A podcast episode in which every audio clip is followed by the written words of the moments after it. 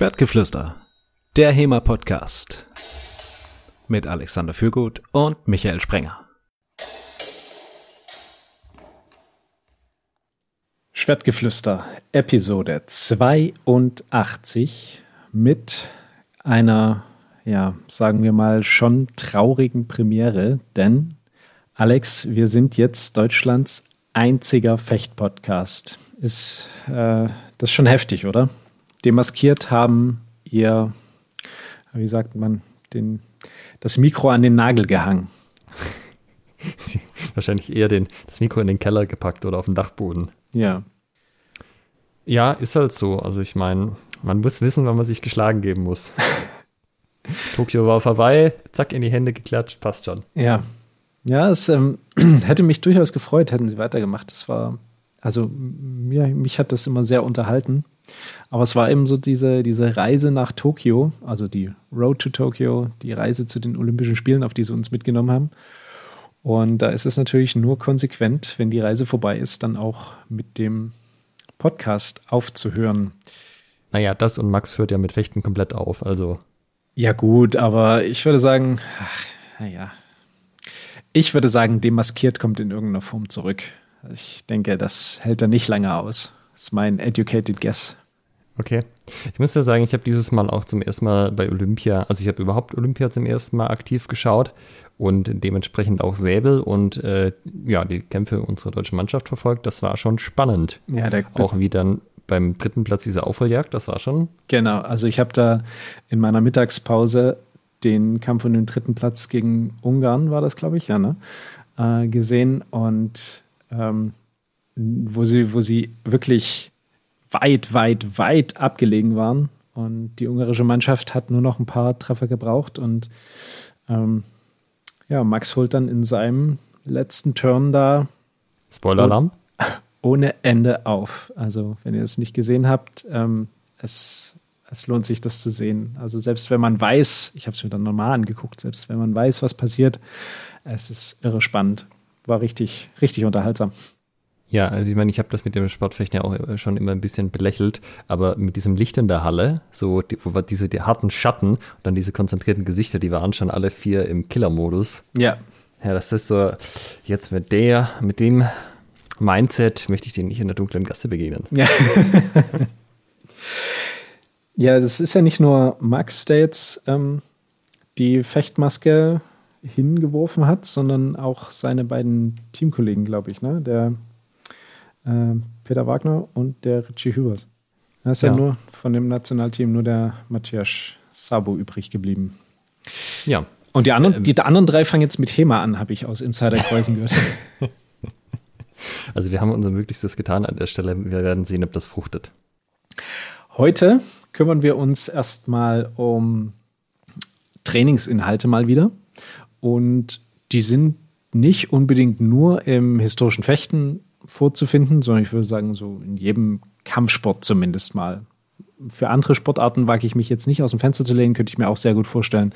Oh, aber Punkt, da kann ich auch nichts zu sagen. Aber ich denke mal, für Kampfsportarten haben wir heute so ziemlich alles dabei, was ihr, liebe Hörerinnen und Hörer, egal ob ihr Trainer, ob ihr Trainierende seid, irgendjemanden kennt ihr, wo ihr sagt, jo, genau so einer ist das, genau so eine. Und wir wollen so ein bisschen die Aspekte von verschiedenen Arten von Trainierenden beleuchten, was vielleicht Hintergründe sind, weswegen sie dieses oder jenes Verhalten zeigen und ähm, wie man auch am besten damit umgeht. Denn wenn man es genau nimmt, hat jeder irgendwelche Eigenschaften und die sind im Allgemeinen weder gut noch schlecht, die sind halt irgendwie und es ist eben nur die Frage, wie man damit selbst umgeht und wie man mit den anderer. Wie wollen wir das machen? Wollen wir die, die Typen, wie wir sie hier, wir haben sie so aufgelistet, wollen wir sie einfach mal so nach äh, Stück für Stück durchgehen oder gibt es einen, wo du sagst, mit dem sollten wir unbedingt anfangen?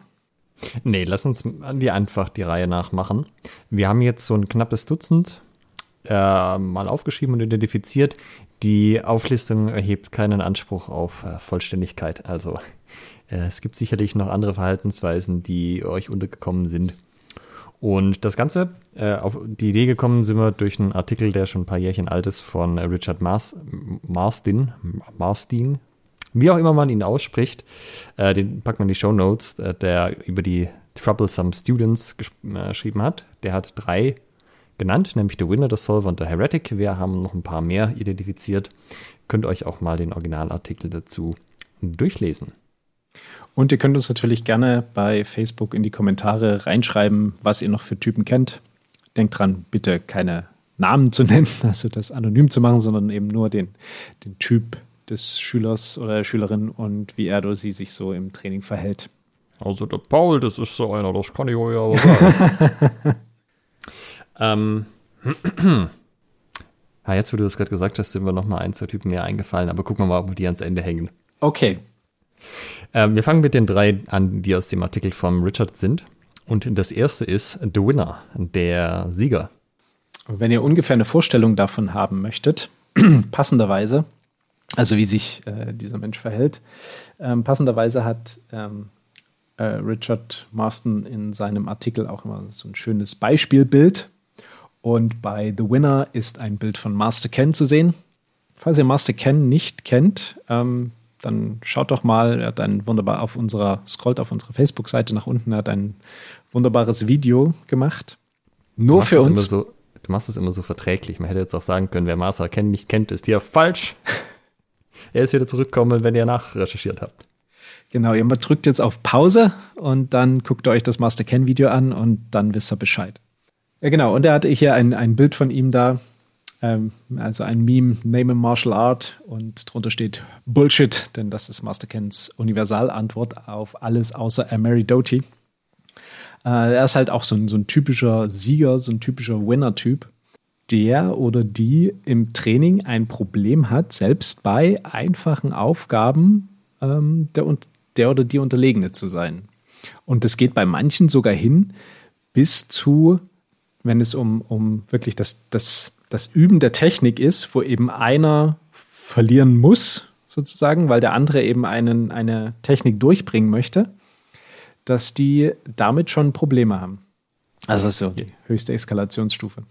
Ja, so dieses, äh, der andere möchte jetzt mal den Skilau üben. Greif ihn mal mit dem Oberhau an und dann guckt er mal, wie gut der Skilau ist der Oberhaupt kommt noch so zur ersten Hälfte und dann wird aber schon rübergezogen, weil auf keinen Fall kann man den anderen ja seinen Skila machen lassen. Ja, genau. Ich habe auch ähm, mal im Training, das war irgendwann, als wir eine Ringeneinheit gemacht hatten, äh, ging es jetzt so ein bisschen drum, was man denn heute noch so im Ringen macht. Also da ging es äh, im Endeffekt um Submissions. Und da habe ich halt auch gemeint, naja, also heute würde man, wenn man hinter dem anderen ist, einen Würger ansetzen, zum Beispiel einen Rear Naked Choke. Ähm, ich zeige das jetzt mal kurz mit dir. Du klopfst einfach ab, äh, quasi auf meinen Arm oder irgendwo sonst, weil du kannst nichts mehr sagen. Ich habe ja den Arm, äh, den Arm um deinen Hals. Und äh, also wenn du quasi merkst, dass du keine, dass irgendwas nicht stimmt oder der Würger sitzt, dann klatzt du ab. Habe ich den Würger so angesetzt, habe ich angezogen und dann kam halt nichts. Und dann war halt schon dieser Moment, wo so, hm, also der, ist, ich, der, der Würger sitzt schon gut. Wenn ich jetzt einfach weitermache, dann schläft der ein. losgelassen habe ich gefragt, was denn los ist. Äh, ob er das Prinzip nicht verstanden hätte mit äh, Abklatschen und dann so, ja, nee, er gibt jetzt hier nicht auf. und okay, bitte anderen, äh, können wir das nochmal zeigen? Danke sehr. Und ich meine, also wenn ich BDJ unterrichten würde und nicht HEMA und das nicht nur so ein Randthema gewesen wäre, hätte ich mir schon überlegt, ob ich nicht einfach sage, na gut, dann setze ich ja nächstes Mal einen Bürger an und dann schläft er halt mal ein und dann würde er schon gucken, ob er beim nächsten Mal das hinkriegt, zu melden, dass der Bürger sitzt. Ja, Heute üben wir das Abklatschen. So, ich zeige jetzt mal, wie man das nicht macht. Ja. So, wenn ihr nicht abklatscht, schlaft ihr ein. Ja, also ich meine, kannst natürlich nicht mit dem Armhebel oder so machen und dem anderen den Arm brechen, aber tja, mal so, kurz das Bewusstsein. So ein kleines Nickerchen. Das, hm. äh, ja. Ja, das ist halt insofern problematisch, dass die Leute halt einem effizienten Üben im Weg stehen. Also wir haben nicht nur negative äh, Typen aufgeschrieben, äh, also Arten von Trainierenden, sondern auch positive. Aber äh, die negativen sind halt alle, dass sie irgendwie dem Training im Weg stehen, sonst könnte es einem ja auch eigentlich egal sein. Wenn halt die Leute irgendwie ein bisschen speziell sind, aber wenn du halt nicht verlieren kannst in Übungen, dann ja, schwierig. Was macht man da? Wollen wir. Ja, was macht man da? Achso. Es ist, ähm, es ist immer die Frage, wie, wie weit es geht, also wie tief das sitzt. Ja, es kommt ja irgendwo her die, die Gründe dafür. Und ähm, bei manchen, denen musst du nur gut zureden und sagen, guck mal hier, die Aufgabe war, einen Oberhau zu machen. Du machst gerade keinen Oberhau. Ähm, warum nicht? Meinte so, ja, was weiß ich, äh, kommt dann so eine Antwort wie, ah, dann trifft er mich und dann sagst du halt, ja, genau das ist die Übung. Also lass dich treffen, ist vollkommen okay jetzt. So, und bei manchen reicht das schon, habe ich die Erfahrung gemacht. Dann ist sozusagen nochmal ins Gedächtnis gerufen, ah, okay, es ist hier eine Übung, alles safe, ich habe die Legitimation vom Trainer, dass ich hier auch verlieren darf. Ähm, ich verliere hier kein Gesicht. Was macht man, wenn es eine, eine Stufe drüber ist? Wie meinst du drüber? Naja, wenn dann äh, es trotzdem weitergeht, sozusagen mit dem Oberhaut, der dann schön weit rumgezogen wird, damit der Schieler nicht durchkommt. Also ich meine, im Endeffekt hat man ja meistens so eine Eskalationsleitung. Und das erste ist immer mal noch so einfach darauf hinweisen auf das Verhalten und dass man das bitte abstellen möge, so wie du es gerade genannt hast. Das ist ja meistens bei negativem Verhalten, also oft reicht das ja schon. Und die nächste Stufe ist ja dann nicht nur auf das Verhalten hinzuweisen, sondern auch äh, zu sagen, dass, dass das schädlich ist und warum das schädlich ist.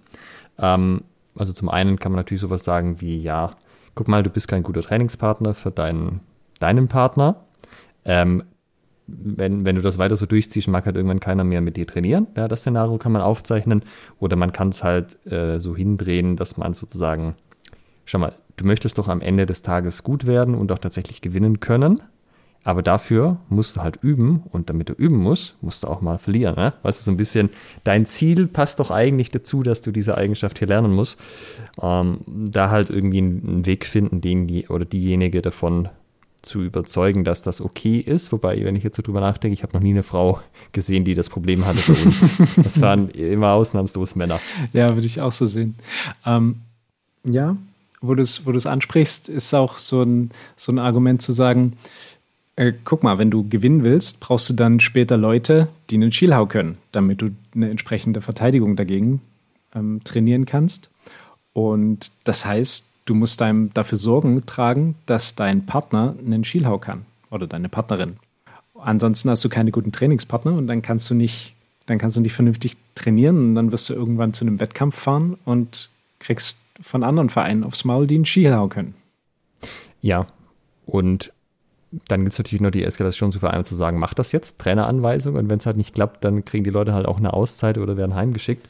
Wobei das, ähm, also meistens hat sich das von selber erledigt, weil halt die Leute äh, gespiegelt bekommen haben, dass das kein erwünschtes Verhalten ist. Und so, weißt du, du kannst ja auch immer aufzeigen mit, du kannst hier nicht so der Siegertyp sein, weil es ja einfach Leute gibt, die wesentlich besser fechten als du. Du bist ein kompletter Anfänger.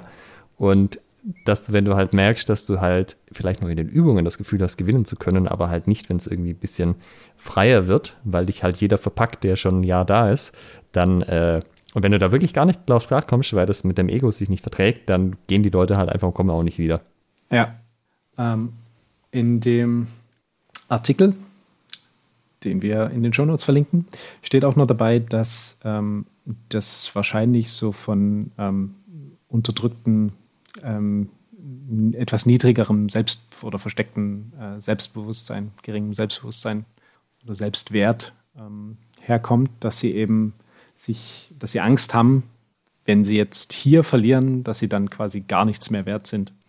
Und das ist eben auch eine Möglichkeit, darauf einzugehen, wenn man so ein bisschen merkt, ähm, dass das damit korrelieren könnte, dass man ihnen aufzeigt, warum sie eben trotzdem dann noch ganz großartige Trainierende sind, wenn sie jetzt hier diese Übung gut machen, nämlich weil sie dann ihrem Trainingspartner oder ihrer Trainingspartnerin zum Beispiel etwas beibringen oder dafür sorgen, dass sie etwas lernen kann und ähm, darüber sozusagen diesen Fakt so ein bisschen zu relativieren, dass es eben ja. nicht mehr so ein krasses Problem ist für die. Aber dieses, ähm, das Ziel der Übung ist nicht, dass du gewinnst, sondern dass der andere was dabei lernt. Das kannst du den Leuten natürlich erzählen, aber das kann ja auch auf taube Ohren einfach treffen. Das ist natürlich möglich. Ähm, ich sag mal, bevor man dann jemanden so, so komplett aus dem, aus dem Training schmeißt, wenn das irgendwie notorische Sache ist, dann ist dann in so einem Fall auch mal so ein, so ein Einzelgespräch, ähm, glaube ich, notwendig von Trainer zu Schüler oder Schülerin. Ja, sowieso. Also diese zweite Eskalationsstufe, dass du es nochmal irgendwie ernster rüberbringst, das sollte schon ein Einzelgespräch sein. Ja, das erste kannst auch mal so im Vorbeigehen sagen mit, hey, übrigens, das war die Übung, was macht ihr denn eigentlich gerade und so. Ja. Gut. Nummer zwei ist der Solver, der Problemlöser. Das sind Leute, die, äh, ja, also das Beispiel im Originalartikel ist, du zeigst irgendeine Technik und sagst, und Fiore meint an der Stelle, dagegen gibt es kein Konto und die Leute sagen, aber, weil man hat ihnen gerade ein Problem aufgezeigt, aber da gibt es doch schon Konto dagegen, man kann ja das und das und das machen. Und dass man so sozusagen Trainingsanleitungen und Anweisungen immer als Problem versteht, was irgendwo gelöst werden muss. So, guck mal hier, man kann gegen den Oberhau und Schielhau auf die und die Art schlagen. Ja, aber was ist, wenn er jetzt das macht? Dann hättest du besser keinen Schielhau geschlagen, mein Freund. Aber der Schielhau ist ja konterbar. Ja, welche Technik ist das nicht? Ich glaube, das ist kein, eigentlich ist es kein Problemlöser, sondern ein Problemfinder oder ein mm, -hmm. Problemerzeuger. Das ist sozusagen überall erstmal gucken, ja, aber das ist ja, was kann denn alles schiefgehen? Das ist auch so eine, so eine typische ähm, Mindset-Geschichte, mit der dann Leute durchs ganze Leben gehen, dass sie halt nicht eben Probleme lösen, denn das Problem ist, guck mal, hier kommt ein Oberhau und Problemlösung ist, oh, ich mache einen Schielhau, geil. So, jetzt habe ich eine Lösung dafür und dann für das nächste Problem auch wieder eine Lösung suchen. Sondern sie suchen eben Probleme für ihre Lösung oder wofür ihre Lösung nicht funktioniert. Ja, teilweise ist das, glaube ich, auch ein bisschen dieses ja, also es kann, bei manchen Leuten würde ich es unter Besserwisserei auch einordnen, so, ah, aber ich weiß auch noch, dass man das auch äh, gegen andere Sachen nicht funktioniert. ja. Da könnte er das machen. Und wir hatten das früher viel, viel mehr, bevor wir, äh, so wie, so ähnlich wie jetzt quasi trainiert haben, dass wir einfach in jedem Training halt auf den Freikampf hinsteuern, am Ende auch Freikampf machen, weil da kannst du halt immer sagen, okay, merk dir das mal und dann probierst du es nachher einfach mal aus und guckst, was passiert. Mhm. Und natürlich kannst du alles machen, wenn du genau weißt, wie der Gegner sich verhält, was ja in Übungen häufig der Fall ist, dass er, äh, selbst wenn er nur ein paar Möglichkeiten hat, dann äh, hat man halt die eine, wo man zeigen will, dass es nicht passt und steuert halt da dagegen. Aber sobald man nicht mehr weiß, was passiert, sieht die Welt ja schon ein bisschen anders aus. Und ähm, seit wir das machen, ist das weitestgehend verschwunden, weil die Leute halt es einfach ausprobieren, dann selber merken, dass es halt dann doch vielleicht nicht ganz so einfach ist, wie sie das gedacht haben.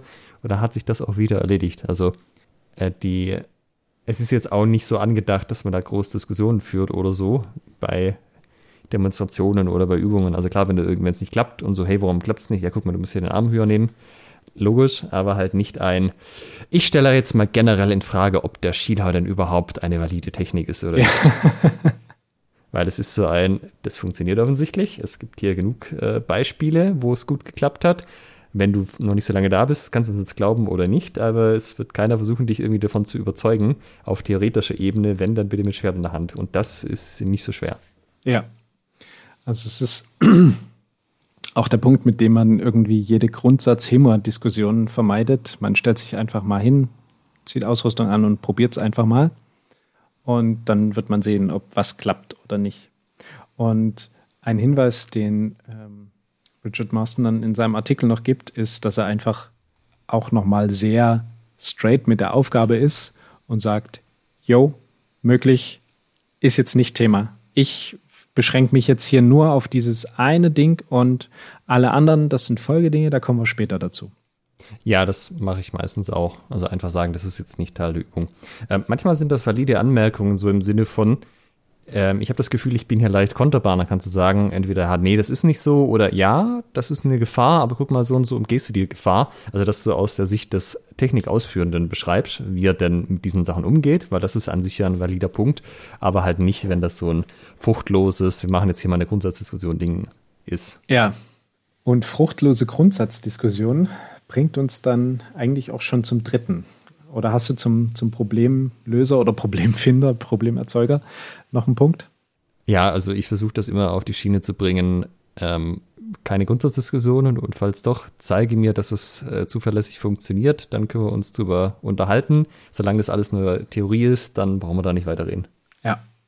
Ja, lass uns zum dritten gehen. Ja, der Ungläubige, äh, beziehungsweise The Heretic, das ist wohl, also laut dem Artikel, der Super-GAU an Trainierenden, die man erwischen kann. Denn die sind einzig und allein ins Training gekommen, um dich auflaufen zu lassen als Trainer oder irgendwie andere auflaufen zu lassen, um vielleicht auch äh, irgendwie, ja, um selber besser dazustehen oder was sind die Gründe da? Was meinst du? In der Beobachtung sind das häufig Trainer von irgendwo anders, die eine andere Meinung vertreten und sich mal anschauen wollten, was der denn für einen Quatsch da macht. Ja. Also das habe ich schon gesehen, gerade auf Events, wo du halt einfach mal in irgendeinen Workshop gehst, wo sonst nichts los ist und dann da irgendwie Diskussionen anfängst.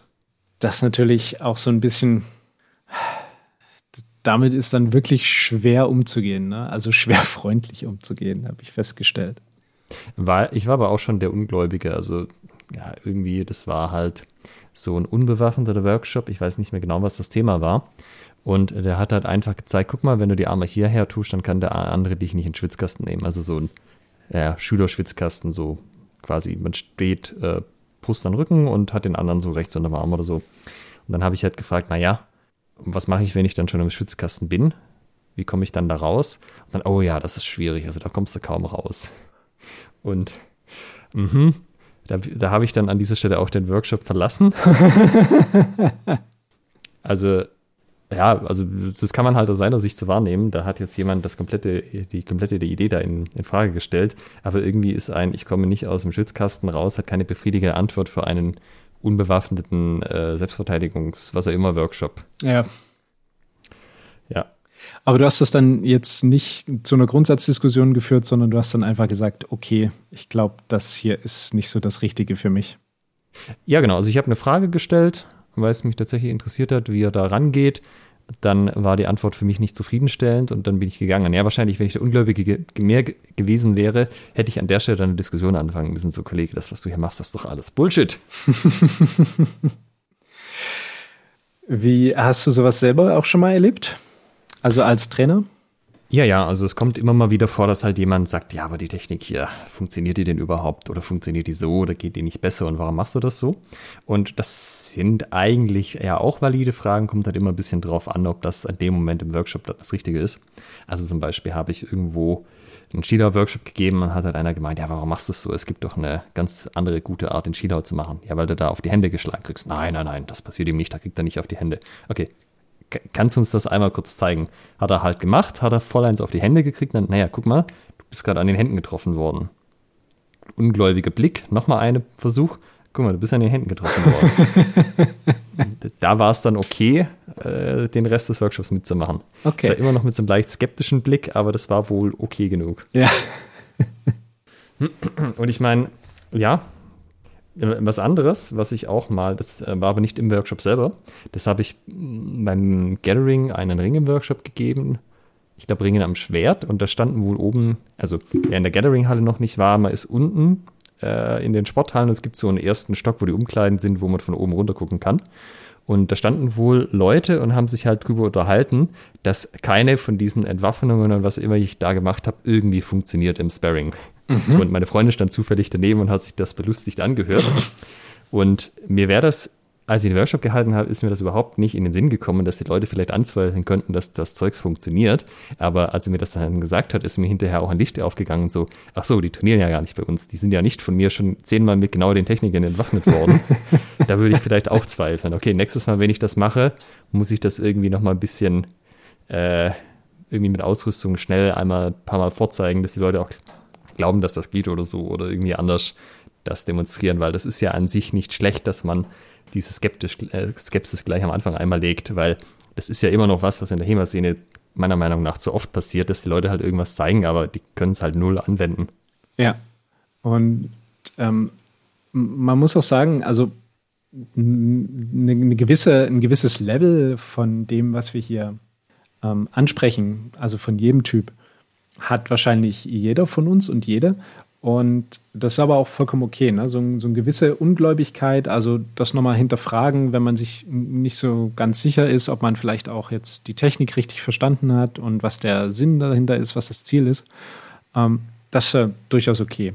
Es gibt dann aber eben so ein bestimmtes Level, wo man sagt, jetzt nervst du mich. Ähm, wichtig ist an dieser Stelle meiner Meinung nach, gerade bei Ungläubigen, also ein Problem mit Ungläubigen haben im Allgemeinen nur Missionare. das ist sehr schön. So, das heißt, was ihr im Training macht, ist eigentlich immer ein Buffet.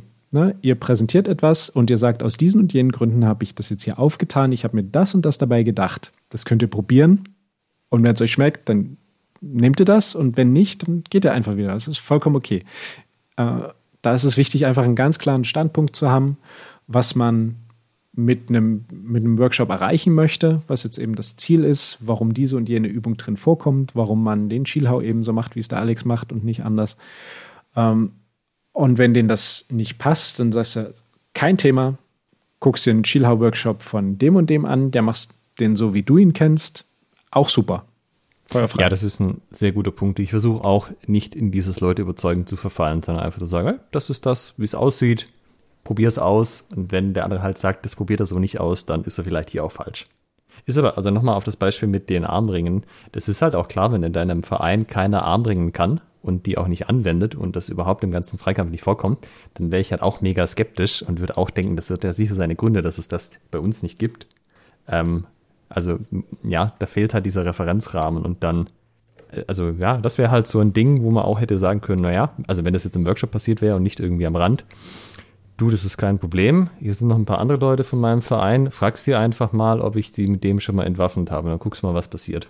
Mhm. Musst ja nicht mir glauben, kannst ja auch mal die von Dritten einholen. Ja. Ich denke nicht, dass das irgendjemand machen würde tatsächlich, aber theoretisch gäbe es die Möglichkeit, ja.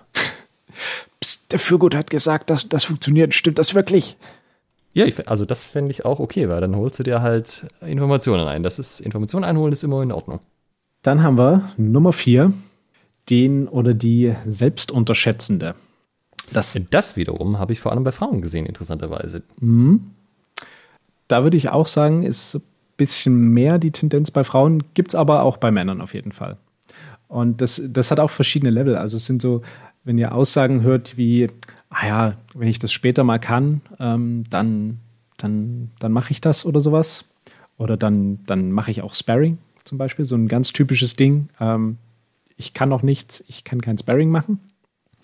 Ähm, oder eben, ich bin nicht sicher, ob ich das und jenes richtig mache oder richtig kann.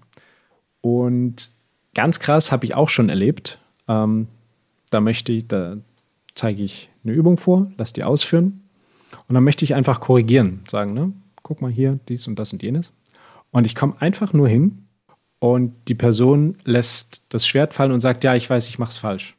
Ja, also ich habe hab, ich hab noch, noch nichts gesagt. Ne? Ich bin einfach nur hingegangen, habe mir es angeguckt und habe so angesetzt zu folgendes. Wow, da, als ich das das erste Mal überlegt, äh, erlebt habe, da war ich ganz schön überfordert mit der Situation. Ich widerspreche dann an, an einer Stelle und sage, nö, sah gut aus. Eine Ergänzung hätte ich noch. Ja, habe ich im Prinzip auch gemacht. So gesagt, nee, war okay. Aber wenn du jetzt noch auf deinen Fuß guckst, dass der wirklich gerade ist zum Beispiel und nicht so eingedreht, ähm, dass du drüber knickst, dann ist perfekt. Das fängt auch schon an, bevor die Leute überhaupt im Training stehen. So, ah, ich bin so unsportlich, ich kann das ja gar nicht jemals irgendwie Schwertkampf machen. Mhm, auf jeden Fall. Ich habe nicht, oder ich nicht bin, Kraftausdauer. Ja. ja, oder ich bin zu klein, zu groß, zu dick, zu dünn, zu weiblich, zu männlich. Würdest du sagen, dass so die, die generelle Herangehensweise da, das ist, was du jetzt gerade schon beschrieben hast, einfach ähm, zu sagen, ähm, nicht, nicht so großartig, also auch hier würde ich sagen, nicht großartig in eine Diskussion verfallen.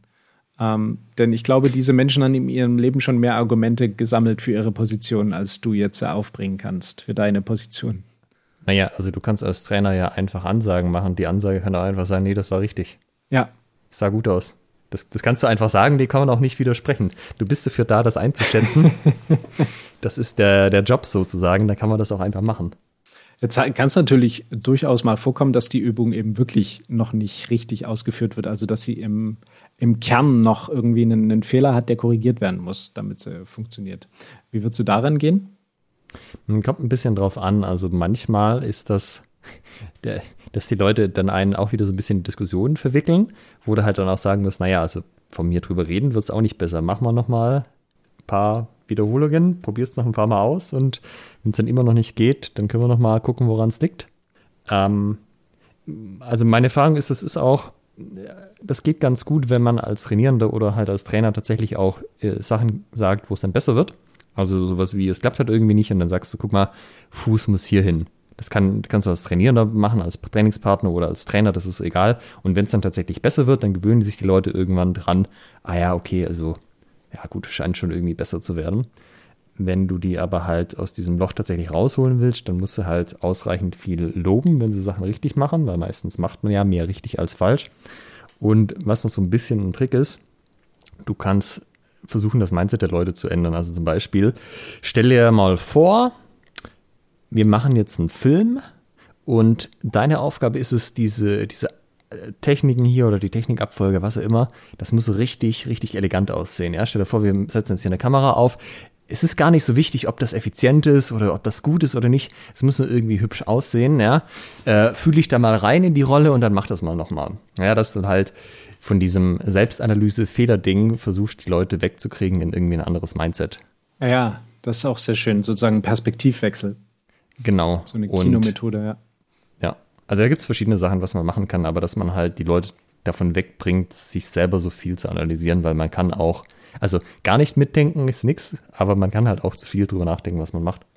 Ja, das Problem ist, dass sie, sie denken zwar drüber nach, was sie machen, aber sie denken nicht also das ist, würden sie das auf die richtige Art und oder auf eine zielführende Art und Weise tun, dann würden sie damit ja auch ans Ziel kommen, ne? dann würden sie das erkennen. Und mein Ansatz ist dann auch immer noch so ein bisschen eine Selbsterkenntnis zu schaffen, die aber eben auf die Zielgerade einbiegt. Das heißt, ähm, sowas wie eben so eine, so eine, so eine, wenn jetzt jemand da steht und sagt, hier, ich kann das nicht, das klappt nicht, bin zu dumm dafür, dann nehme ich das erstmal wertneutral auf also sag nicht, ob das gut oder schlecht ist, sondern sag, okay, ähm, zeig mal bitte. Und dann, dann frage ich so Stück für Stück, das hatten wir ja auch ähm, mal in einer Folge, wie man so mit sich mit Fragen einem Problem ja. nähert. Und fragt dann einfach, okay, was, was ist denn jetzt das Problem? Also, was sagst du, warum das nicht klappt? Und dann müssen sie erstmal, dann kommen sie weg von dem selbstfokussierten, ich kann das nicht, sondern kommen, ah, es ist im Prinzip auch so ein Perspektivwechsel, ja, kommen so auf die Sache an, genau, eigentlich. Sachfokussierung, Klinge steht so, was weiß ich, ich stehe so und so. Und ja, das ist halt auch wieder, man beurteilt sich selbst, anstatt das Problem zu lösen, sozusagen. Also das, was genau. der Problemlöser zu viel macht, macht er selbst und unterschätzen der zu wenig. Genau, aber eben dann so über eine, eine, Fragestellung hinzukommen zu so einer Selbsterkenntnis, ah, okay, ich muss jetzt das und das machen, ich muss darauf, darauf achten. Und dann, dann einfach mal mit diesem Fokus das die Übung ausführen lassen und dann geht es meistens auch schon. Und dann sagen, oh, siehst du, wunderbar. Klappt perfekt. Ja, du brauchst halt im Endeffekt Erfolgserlebnisse. Bei manchen Leuten ist es halt so tief verwurzelt, da brauchst du schon viele Erfolgserlebnisse, um ja. da vorwärts zu kommen. Die Nummer 5 ist der Übermotivierte. Wie sieht der denn aus? Also, eine gewisse Menge Motivation ist ja immer eine gute Sache.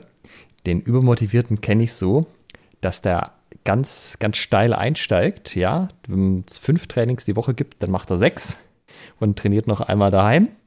Und macht das aber in einer Intensität und Tempo, was du nicht durchhältst, vor allem nicht am Anfang, wenn du die ganze Muskulatur ja erst noch aufbauen musst. Und fällt dann so nach zwei, drei Monaten, ja, vielleicht auch drei, vier, in so ein tiefes Loch wo er merkt, das geht so nicht weiter und dann lässt es irgendwie ganz bleiben aus Gründen. Ja. Oder auch so im Kleinen so, ah, ich könnte jetzt diese Technik hier machen, aber ich könnte ja auch gleich noch fünf andere Techniken mittrainieren. Warum auch nicht? ja, es hängt irgendwie auch so ein bisschen mit dem Gewinnertyp dann zusammen. Wir dann sagen, na, ich mache jetzt die Technik und dann mache ich aber noch was hinterher. Ja, es ist halt, an der Stelle so dieses, ich habe ein geiles Hobby entdeckt, super Sache. Manchmal sind das Leute, die sehr begeisterungsfähig sind und halt dazu tendieren, neue Hobbys anzufangen, sie ein halbes Jahr zu machen, dann noch ein Jahr, ein halbes Jahr rumzudümpeln und dann das nächste Jahr wieder was Neues zu machen. Manchmal sind es aber halt auch Leute, die einfach meinen, sie haben jetzt hier ihre Bestimmung gefunden und haben eigentlich auch Bock und sich dann aber halt über sich selber ärgern, von wegen, ach, am Anfang war ich doch auch fünfmal die Woche und jetzt kann ich nur noch dreimal bringt das denn überhaupt noch was, das so auf Sparflamme zu machen? Ich habe doch eigentlich so viel Bock drauf. Ja, also so ein, so ein ganz krude. Äh, alles, alles oder nichts Mentalität. Äh, so. Genau, alles oder nichts Mentalität. An, äh, statt halt zu sagen, naja, schau mal, einmal Training die Woche ist besser als keinmal Training. Zweimal die Woche Training ist besser als einmal die Woche Training. Dreimal ist besser als zweimal, aber nur, wenn du dann in der nächsten Woche nicht kein Training machst, weil du so überanstrengt bist oder dich verletzt hast. Ja. Also so dieses Aufzeigen von wegen lieber stetig als ein Rennen und dann immer wieder Pausen machen. Mhm. Hätte ich jetzt auch gesagt, dass man versucht, da so eine gewisse ähm, es ist so ein, so ein heikles Ding, weil du willst natürlich diese Motivation auch nicht zerstören. Es ist ja eigentlich total geil, dass jemand motiviert ins Training ja, kommt und da voll absolut. Bock hat auf HEMA und die wirst du dir eigentlich ranzüchten und am liebsten wirst du die nehmen und auch wirklich fünfmal die Woche durchprügeln. Ähm. Man muss das so ein bisschen kanalisieren. Ja, genau. Man muss dann gucken, wo, worauf fokussiert man sich am Anfang und wo sagt man, okay, das versuchen wir jetzt hier in den nächsten vier Wochen durchzuziehen und ähm, machen dann eben, du musst so ein bisschen einen Plan aufzeigen, so einen Fahrplan, so eine Roadmap, dass sie sagen, oh geil, an der kann ich mich jetzt entlang hangeln und dann komme ich in einem halben Jahr zu meinem ersten Turnier zum Beispiel. Ich würde das ein bisschen so vergleichen, wenn die Leute sind ohne Hilfe wie ein Docht, den du anzündest. Ja, einfach nur der Docht an sich, der brennt halt super schnell runter. Und man muss gucken, dass man die sozusagen ins Wachs setzt, dass die Flamme länger hält. Ja, das ist eine Katze gleich verlöscht. Ja. ja, sehr schön.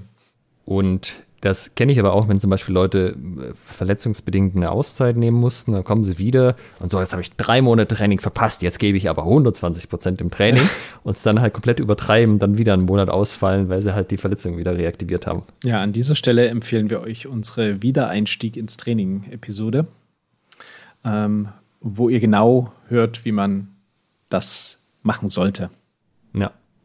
Also, wenn man in Metaphern arbeiten will, das ist ja genau dieses mit der Hase gegen die Schildkröte. Ja. Diese Geschichte. Ja.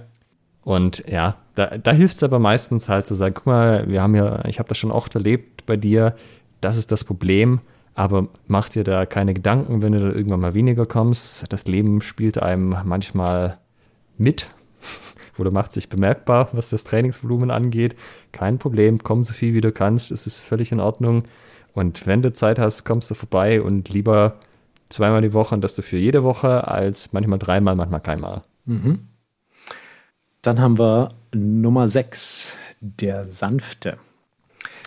Dieser Trainer, ein Typ Trainierende oder Trainierender, zeichnet sich dadurch aus, dass sie im Zweifelsfall einen halben Meter vor der Maske ihres Trainingspartners stoppen, obwohl die Aufgabe war, machst eine Oberhaut zur Maske. Und wenn der durchkommt, kommt er durch. Du musst jetzt nicht voll brutal draufzimmern, aber es soll eben dorthin gehen.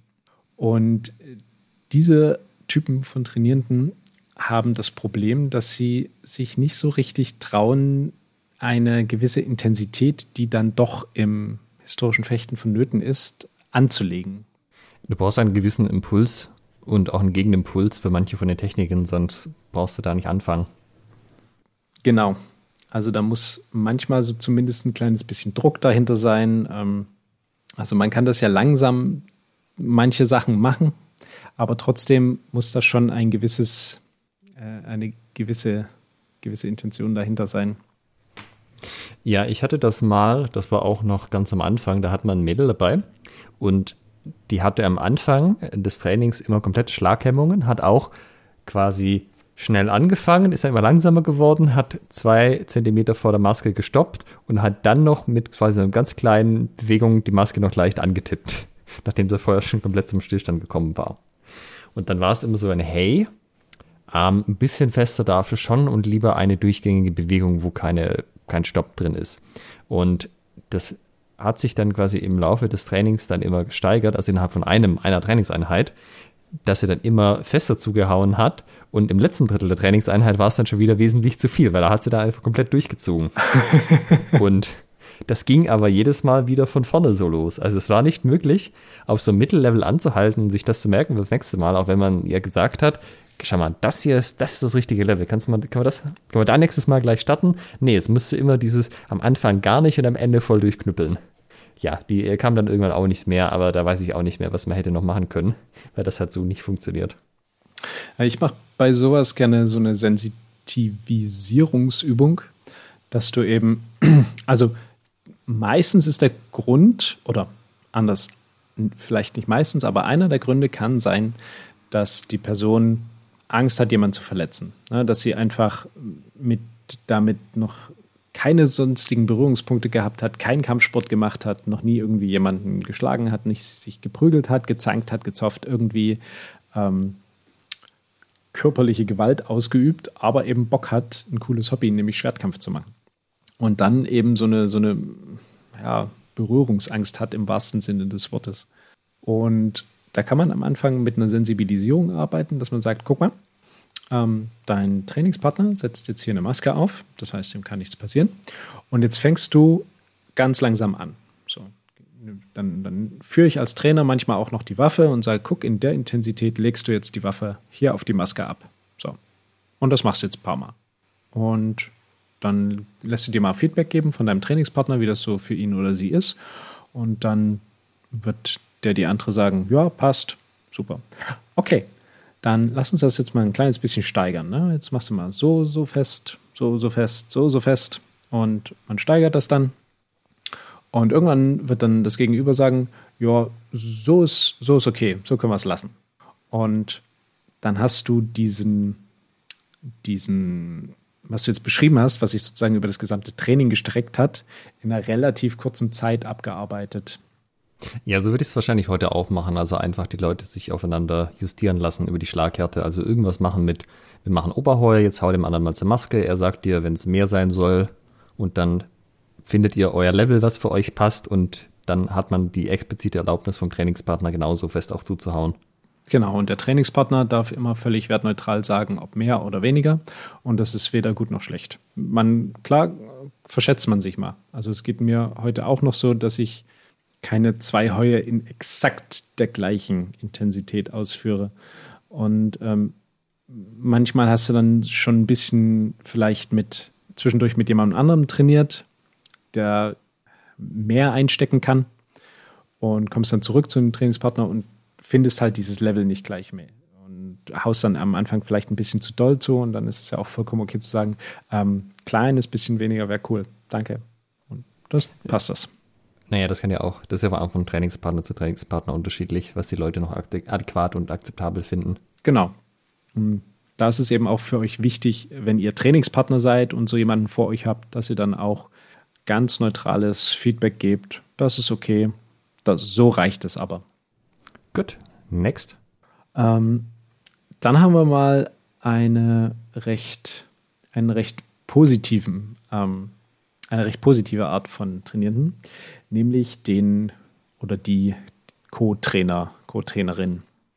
Ähm, das sind im Prinzip Trainierende, die sind schon ziemlich, ziemlich gut dabei und die leiten eine Übung nicht selbst an, aber sie achten darauf, dass die Elemente, die ihr als Trainer rübergebt, dass ihr sagt, okay, achtet auf folgende Punkte, dass die eingehalten werden, auch wenn das Gegenüber trainiert. Ne? Wenn sie merken, okay, der oder die achtet gerade nicht auf das oder jenes, dann sagt sie, okay, ähm, Trainer hat gesagt, da und darauf soll man achten. Ähm, guck mal, ich zeig dir mal, wenn du das nicht machst, passiert das. Und die sorgen wirklich für einen guten Trainingsfortschritt, weil die euch Arbeit abnehmen. Ohne ähm, irgendwie zu korrigieren, irgendwie in, in euer Training einzugreifen, ohne irgendwie den oder die Trainingspartnerin ähm, zu, zu verbessern, zu korrigieren, sondern sie gucken einfach nur, trainiert er oder sie gerade in der richtigen Art und Weise, macht er oder sie gerade das, was angesagt war und mehr nicht. Und das ist wirklich echt ähm, sehr, sehr praktisch, weil man sich dann um dieses, um diese Pärchenkonstellation nicht so exzessiv kümmern muss, weil man weiß, okay, das läuft. Ähm, die beiden können hier gut miteinander trainieren, da ist der oder die dabei. Das ist gut. Und wenn man auf einen von den problematischen trainierenden Typen trifft, kann man die gegebenenfalls auch an so jemand auslagern. So gerade wenn es darum geht mit, ah, ich habe da Zweifel dran, probiert das doch einfach mal kurz aus das sind dann Leute, die auch schon auf diese Training, äh, trainierenden Typen gesehen haben. Dann halt sagen, ja, dann probieren wir das halt aus, dann werden wir schon sehen. Ja. Und da, die checken dann auch relativ schnell, dass man sich da nicht in Diskussionen ziehen lassen sollte. Oder sonst kann man auch, äh, wenn man merkt, dass es da eine Diskussion gibt, nochmal kurz vorbeigehen und sagen, hey, Leute, nicht diskutieren, einfach ausprobieren, werdet ihr schon sehen, was passiert. Ja. und diskutieren werdet ihr dann nicht besser. Also, die solltet ihr sehr positiv bewerten, wenn ihr so jemanden habt. Müsst auch gucken, dass es nicht ins Extreme verfällt, dass ihr dann anfangen, irgendwie eure Anweisungen ähm, anders zu interpretieren und irgendwie Trainierende zu korrigieren oder sowas, denn das wollt ihr nicht. Ihr seid der Trainer oder die Trainerin.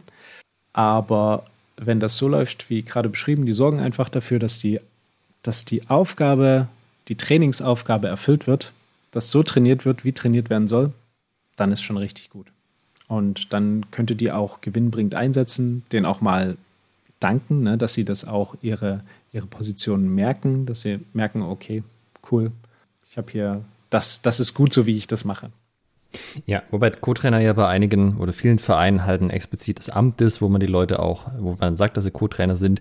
Hm, ich würde es vielleicht eher, also meistens sind das ja charakterlich gut geeignete, fechterisch gute, fortgeschrittene Schüler. Ja, dann sozusagen der, der Fortgeschrittene vielleicht die bessere Bezeichnung. Ja. Okay, dann haben wir Nummer 8, der Jünger. Und der Jünger glaubt, dass alles, was der Trainer sagt, uneingeschränkt wahr und absolut richtig ist. Warum ist das ein Problem? Das ist doch, eigentlich ist das genial, oder? Ich komme in die Halle rein, Leute lesen mir meine Wünsche von den Lippen ab. Wenn ich wollte, könnte ich einen Kult gründen. So wünscht man sich das doch, oder nicht? Naja, es ist halt die Frage, ob du in deinem Training einen Kult, eine Kultfigur, also einen Kult haben möchtest, die dir sozusagen völlig blind hinterherringen. Ähm, ich hatte es schon gesagt, all die Sachen, die wir ansprechen, haben auch durchaus positive Aspekte und alle sind auch bei uns, würde ich sagen, bei jedem von uns vertreten. Und wenn da jetzt so gar keine Skepsis ist, gar keine, ähm, gar keine Selbstreflexion, gar kein ähm, irgendwie wirklich herausfinden, wie soll das denn funktionieren und dann eben an einen Punkt vielleicht, wo man nicht weiterkommt, auch einfach nochmal den Trainer ähm, oder mit dem, mit dem Trainingspartner zu diskutieren, ne? also zu gucken und wenn man dann nicht weiterkommt, nochmal den Trainer zu fragen, ähm, das wird einen auch nicht sonderlich weiterbringen im Training, glaube ich. Also wenn man das so, so alles so als gegeben hinnimmt ähm, und auch versucht, dem bis ins letzte Detail nachzueifern, also nicht die, vielleicht nicht die Anpassung an den eigenen Körper macht, sondern das so wie die, der Trainerguru es vorgezeigt hat. Okay, du meinst so, der Trainer ist 1,60 und der Trainierende 2 Meter und dann heißt es, mach mal einen Scheitelhau und dann äh, streckst du die Arme ganz weit über den Kopf und dann triffst du den Kopf vom anderen und dann schwebt das Schwert irgendwo in der Luft und es passiert nichts. So eine Sache zum Beispiel, denn der Trainer hat es ja genauso gezeigt. Ja, da muss man schon auch eine gewisse Balance finden. Also gerade dadurch, dass es halt hm, für unterschiedliche Körpertypen Anpassungen notwendig sind. Der Punkt, das hängt aber für mich auch sehr viel mit der Erfahrung der Leute zusammen. Wenn die Leute schon fünf Jahre trainieren, dann kannst du natürlich dann sagen, das ist die Grundtechnik, so funktioniert das. Und jetzt guckt mal, wie das für euch funktioniert. Dann sagen die, alles klar, läuft Trainer. Äh, wenn die Leute aber halt Anfänger sind, dann äh, sollten die es schon erstmal genauso probieren, weil die haben halt nicht das Körpergefühl, um das irgendwie festzustellen, ob das A oder B jetzt besser ist. Und wenn da jetzt einer kommt, ein halbes Jahr trainiert und sagt, ich mache das komplett anders, weil das für mich besser, für meinen Körper, ja, ich würde vermuten, das stimmt ja nicht. Das Problem bei Jüngern ist ja auch, dass sie es in die Welt hinaustragen, deine Worte, und aber vielleicht nicht in dem gleichen Kontext, nicht mit dem gleichen Hintergrundwissen, sondern einfach nur irgendwas erzählen. Und dann ne, kannst du so, ja, bei den Schwabenfedern, ich habe das und das gelernt und mh, interessant, dass dann auch der, der eigene Name so ein bisschen eigentlich äh, kompromittiert wird. Ja gut, aber das ist ja nur ein Ego-Ding vom Trainer. Das äh, kann man ja auch einfach sagen, na gut, die Leute sollen glauben, was sie glauben. Ja, was auf der Matte passiert ist, was zählt. Ja, das stimmt natürlich, ja. ja sehr guter Punkt.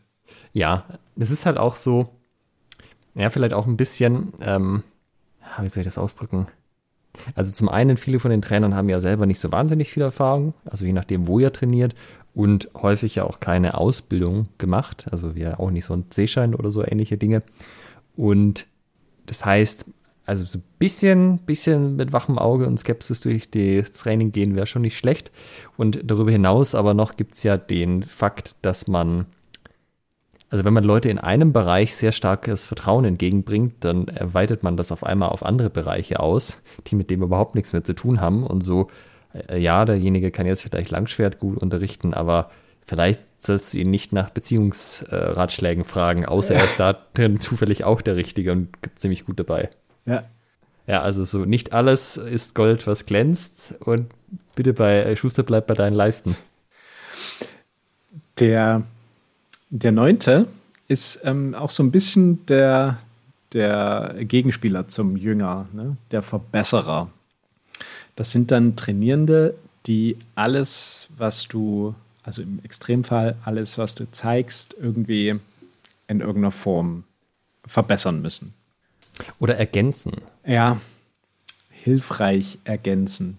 Mach doch mal ein Beispiel. Äh, ja, ich wollte gerade fragen, ist dir sowas schon mal untergekommen? Ja, ja, also das wäre halt sowas wie, ähm, naja, du zeigst halt irgendwie, sagen wir mal, ein Stichen ansetzen.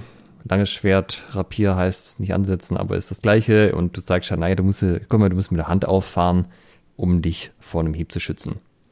Und dann äh, würde halt jemand entweder, da könnte halt jemand kommen und sagen, ja, achtet aber bitte drauf, wenn ihr das mit dem Ausfallschritt macht, dann muss das, äh, das vordere Bein so und so stehen zum Beispiel.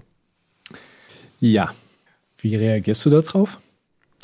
Es kommt auch ein bisschen drauf an. Also zuerst mal versuche ich, äh, mir das mal nüchtern anzuschauen, ob das eine gute und sinnvolle Ergänzung war. Also ob es jetzt zum einen richtig war erstmal, ob ich das auch so sehe, ob es tatsächlich Informationen ist, die es gut wäre, wenn die Leute haben.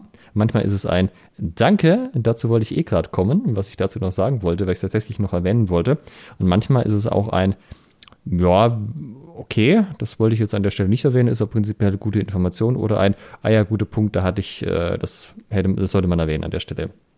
Und ich sag mal, wenn es tatsächlich gute Info war und auch irgendwie tatsächlich sinnvoll an der Stelle, dann äh, vers äh, versuche ich mein Ego da im Griff zu behalten und zu sagen, ja, genau so, so schaut's aus und dann einfach weiterzumachen.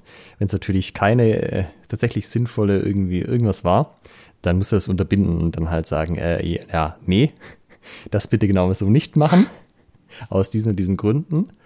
Äh, und ja, wenn das halt immer die gleichen Leute sind, dann gegebenenfalls auch mal mit denen nochmal das äh, separate Gespräch suchen. Mhm. Äh, also, man kommt oft drauf an, ja, wenn das halt Leute sind, die auch schon bei uns schon ewig Trainer sind und auch selber schon ewig fechten, und von denen kommt sowas in der Art, dann wird das wahrscheinlich ganz gut sein.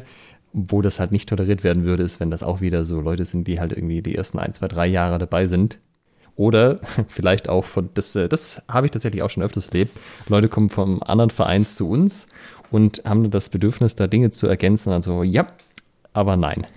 So, so sehen wir das hier nicht, so machen wir das hier nicht. Ja, ähm, würde ich, würd ich auch so unterschreiben. Also versuchen, das Feedback oder die Ergänzung, die kommt und die jetzt wirklich sinnvoll ist, einfach auch äh, zu honorieren und sagen, ja, das ist richtig. Darauf achtet ihr bitte. Und ähm, wenn man dann sagt, nee, bitte nicht, dann würde ich zumindest am Anfang zumindest die Person nicht einfach also es ist ja natürlich immer so ein bisschen bloßstellen, ne? wenn du dann sagst, Trainer, nee, also als Trainer sagst, nee, das ist Schwachsinn. Ähm, sondern sagen, hm, würde ich nicht machen, denn dann bekommt ihr diese und jene Probleme. Bei einer Technik, die ist, ist das eine gute Sache. Hier machen wir es lieber nicht. Ja, also ich glaube, das versteht sich von selbst, dass man nicht tatsächlich Schwachsinn sagen sollte, sondern das halt ein äh, bisschen anders formulieren, zum Beispiel so wie du das jetzt gerade gemacht hast. Weil äh, sonst kommt das auch nicht so gut und das macht auch keinen so einen professionellen Eindruck. Ja. Wir hatten vorhin die Übermotivierten, die dann äh, sozusagen in ihrer Kurve ein bisschen, Motivationskurve ein bisschen abflachen und dann doch nicht mehr so regelmäßig zum Training kommen. Und da kommen wir zum Punkt 10 der Unstetigen. Also die Trainierenden, die alle Jubeljahre äh, im besten Fall einmal pro Monat zum Training kommen, entsprechend nur wenige Fortschritte machen, vielleicht die Trainingsgruppe auch ein bisschen aufhalten dadurch, weiß nicht, vielleicht. Und ähm, ja, auch so immer so ein kleines bisschen den Anschluss verlieren, ne? weil du machst ja irgendein bestimmtes Thema, und das baut sich von Woche zu Woche auf. Und wenn man mal eine Woche verpasst hat, ist das nicht das Thema. Aber wenn dann irgendwie zwei, drei Wochen dazwischen fehlen, ist es dann vielleicht schwierig, irgendwie den Anschluss zu finden. Und dann musst du das wieder erzählen. Tralala hopsasa. Das macht es manchmal nicht unbedingt leicht, oder? Ja, ich meine, das kann viele Gründe haben und das ist bei manchen Leuten auch phasenweise so. Bei den Studis halt, wenn die Prüfungsphase losgeht, siehst du dann halt zwei Monate nicht mehr und danach sind sie wieder regelmäßiger da oder die Leute kriegen halt ein Kind und sind dann mal ein halbes Jahr weg und danach mal irgendwie so einmal alle paar Wochen da. Das, das kann natürlich passieren, ja, dass einfach im Leben irgendwas passiert. Die Frage ist dann halt wieder, welche Art von Gruppe betreibt man hier eigentlich und möchte man betreiben? Also, wenn du sagst, das ist für alle, jung und alt, in jeder Lebenslage und das ist okay für uns, dann ist das halt einfach so. Dann muss man aber vielleicht halt auch mit den Leuten mal irgendwie, ja, also wenn die jetzt, sagen wir mal, sehr ambitionierte Ziele haben und dieses Verhalten an den Tag legen, das ist halt nicht gut. Wenn die sagen, ich habe, ich möchte das erreichen, mich föchterisch auf das Niveau kommen, dann sind sie einmal im Monat da, dann musst du halt auch klar sagen, äh, nee. Also wenn du das Ziel erreichen willst, so läuft das nicht. Auf der anderen Seite, wenn es denen halt reicht, das so zu machen und das ist für die okay und das ist für die Gruppe okay, ja, dann, dann passt das. Äh, wenn man halt sagt, der Fokus der Gruppe liegt woanders und eigentlich ist das nicht so, nicht so das, was wir bedienen wollen, ist dann auch wieder die Frage, ist das was Temporäres oder nicht. Ähm, ja, weiß nicht, ob man da zu den Leuten gehen sollte und nahelegen sollte, woanders zu trainieren oder wie das aussieht, aber ich sag mal, die meisten Gruppen werden wahrscheinlich eher so ein bisschen relaxter bei dem Thema sein, aber ich sag mal, wenn du jetzt im olympischen Fechten am Leistungsstandort wärst, dann wird da halt auch jemand klar zu dir kommen oder du bist beim Ringen in deiner ähm, Vereinsmannschaft, dann kommt halt jemand zu dir und sagt, hey, wir haben hier begrenzt viele Plätze, das ist ein begehrtes Gut. Entweder du bist da oder du bist halt nicht im Team. Ja. Das ähm, ist dann die harte Wahrheit. Zu dem Punkt, den, den du genannt hattest, ne, wenn die ähm, Ziele ein bisschen zu hoch gesteckt sind für das Trainingsvolumen, was man fährt, möchte ich nochmal auf unsere Motivationsepisode hinweisen. Da sind wir diesem Thema auf den Grund gegangen, wie man damit umgehen kann. Ja, kann aber natürlich auch sein. Ähm, diese unsteten Leute sind manchmal Leute, die können halt aus irgendwelchen Gründen unter der Woche nicht. Schichtdienst ist ja auch so ein häufiger Fall.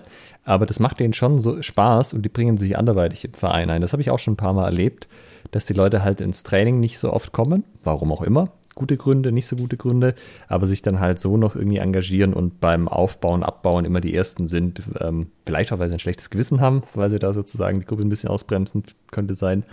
Ähm, ja, das kann man natürlich auch auf andere Art honorieren. Oder wenn man selber das Gefühl jetzt hat, nachdem man die Folge hört, boah, ich bin echt nicht so oft da und so. Und ich merke schon, dass die Leute da auf mich ein bisschen Rücksicht nehmen müssen. Naja, dann, also wenn euch das belastet, könnt ihr euch da ja auch anderweitig revanchieren. Ich habe die Erfahrung gemacht, dass Leute, bei denen das vorhersehbar ist, also die zum Beispiel Schichtdienst haben oder die, ähm, wenn, wenn es Studenten, Studentinnen sind, die Prüfungszeit haben, dass die das äh, vorher sagen. Also, dass sie dann ziemlich schnell zu einem kommen und sagen, also ne, wenn die neu im Training sind und sagen, hier, äh, pass mal auf, Trainer, ich habe ähm, einen Job, da kann ich nur jede zweite Woche, weil ich in Schichten arbeite. Ist das okay? Kann, kann man das machen oder passt das hier nicht so rein? Ja, stimmt. Das oder auch, auch die, die Studenten, Studentinnen sagen dann eben auch, ähm, pass auf, ich habe hier die nächsten zwei Monate Prüfung, da werde ich es nicht zum Training schaffen. Also wir sehen uns dann in irgendwie zwei, drei Monaten wieder. Ja. Nummer 11, der oder die unsportliche.